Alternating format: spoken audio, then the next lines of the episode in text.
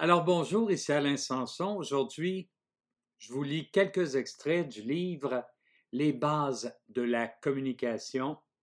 En fait, euh, je vais vous parler d'écoute. La première section s'intitule Les quatre raisons qui incitent à bien écouter. La deuxième, Les dix commandements du bon écoutant.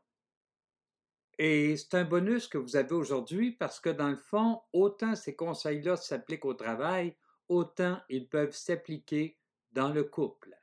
Alors, bonne écoute. Les quatre raisons qui incitent à bien écouter. 1. Pour recevoir l'information dont vous avez besoin. Que ce soit pour monter un projet, régler un problème ou être tenu au courant de ce qui se passe dans votre entreprise, vous devez être à l'écoute de ce que les autres ont à dire. Si vous adoptez un style Uh-huh. Les autres cesseront de vous tenir au courant et vous serez rapidement isolé dans votre propre entreprise. 2. Pour éviter les pertes de temps et les erreurs. Si vous, si vous écoutez bien la première fois, vous ne risquez pas d'avoir mal compris et de faire des erreurs. Vous ne vous enliserez pas non plus dans des discussions oiseuses et d'interminables négociations pour vous rendre compte, au bout de quelques heures, que vous et votre interlocuteur partagez la même opinion. Et ça arrive. 3. Pour augmenter votre crédibilité. Dans une situation de vente, ce n'est pas en parlant, mais bien en écoutant que nous augmentons la confiance de notre client envers nous. Celui qui ne cesse de parler donne l'impression de vouloir enterrer son client sous une tonne d'arguments. Mais celui qui écoute attentivement trouve rapidement quel besoin son client veut combler et utilise ensuite l'argument de vente approprié.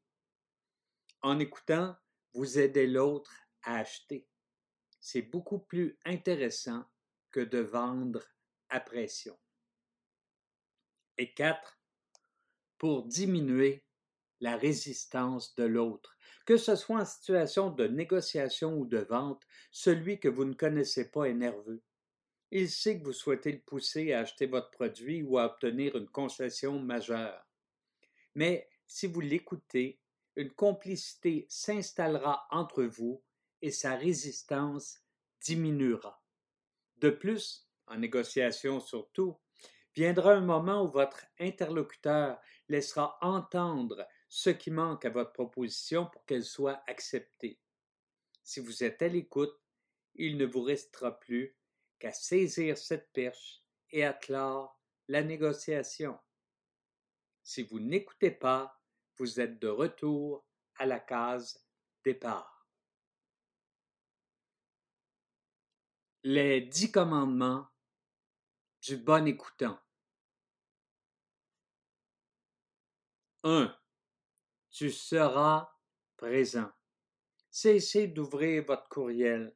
Ne balancez pas la jambe impatiemment et ne tenez pas, ne jetez pas de regard à votre montre toutes les 30 secondes.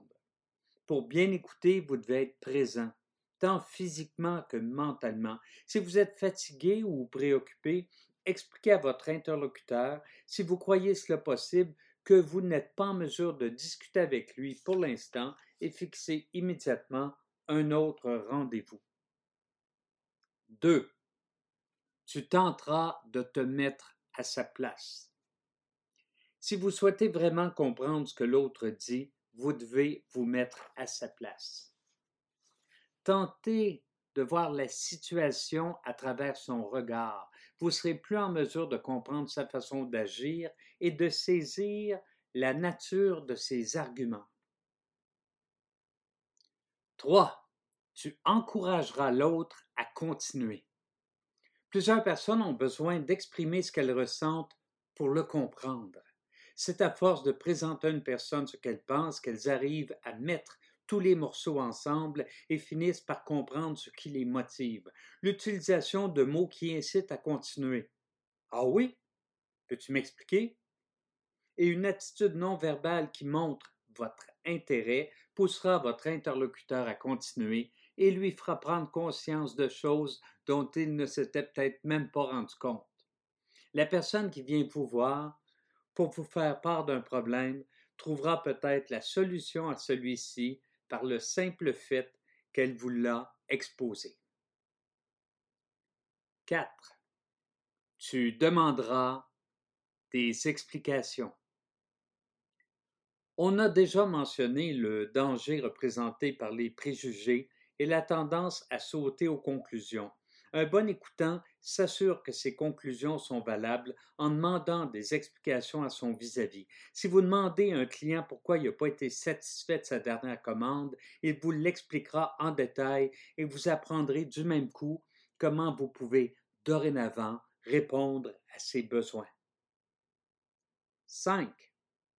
Tu paraphraseras. L'usage de paraphrase indique à votre interlocuteur que vous tentez de comprendre ce qu'il dit. Vous utiliserez par exemple une phrase du style Si j'ai bien compris, là, il semble que. En paraphrasant, vous retournez à celui qui vous parle l'essentiel du message qu'il vient de vous servir et en outre, vous faites la preuve que vous écoutez. Faites cependant attention. Vous ne devez pas répéter bêtement les mots que l'autre a utilisés. Si vous voulez vérifier votre compréhension du message, c'est dans vos propres mots que vous devez reformuler ce que l'autre a dit.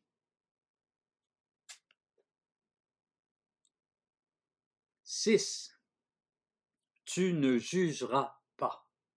Vous êtes là pour comprendre et non pour juger.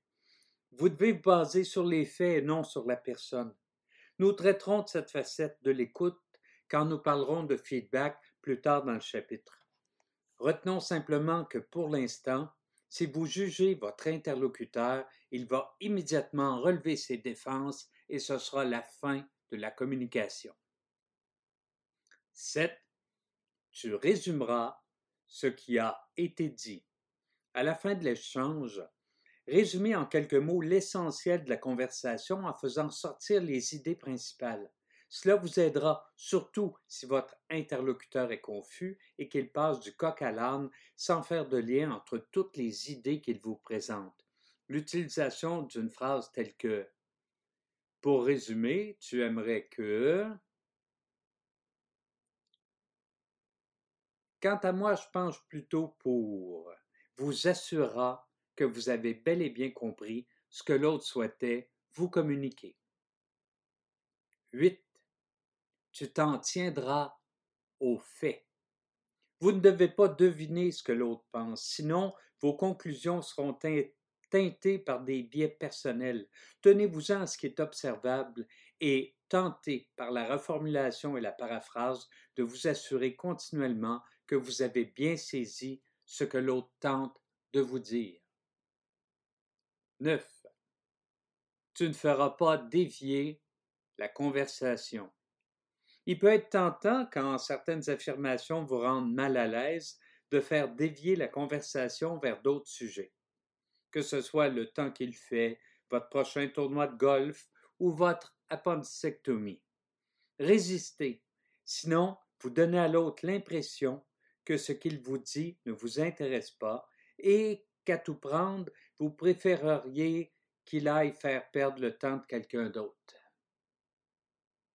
Et 10, tu seras le miroir des sentiments de l'autre. Votre interlocuteur veut vous communiquer ses sentiments à propos d'une situation. Il se sent peut-être incertain par rapport à un achat qu'il doit effectuer. Il est peut-être en colère contre un collègue. En reformulant son sentiment, par exemple, cet achat est important pour vous et vous ne voulez pas vous tromper, ou tu fâché parce que tu penses que Patrick t'a pris un client, vous montrez que vous avez compris et vous lui faites prendre conscience des sentiments qu'il vous communique. Budget nécessaire pour tout mettre ça en application, zéro. Vous pouvez devenir un meilleur communicateur dès aujourd'hui en écoutant tout simplement mais en écoutant non pas de façon passive, mais de façon active, en étant dans la conversation et en respectant ces dix commandements. De cette façon-là, ben, vous aurez accès aux quatre avantages que je vous présentais au début de cette capsule. Ce contenu était tiré du livre Les bases de la communication, disponible sur alainsanson.org ou alainsanson.com, puis ensuite vous sélectionnez la boutique. Euh, je vous souhaite un bon travail aujourd'hui. Vous pouvez pratiquer au bureau, sur la route avec vos clients et à la maison. Bon succès!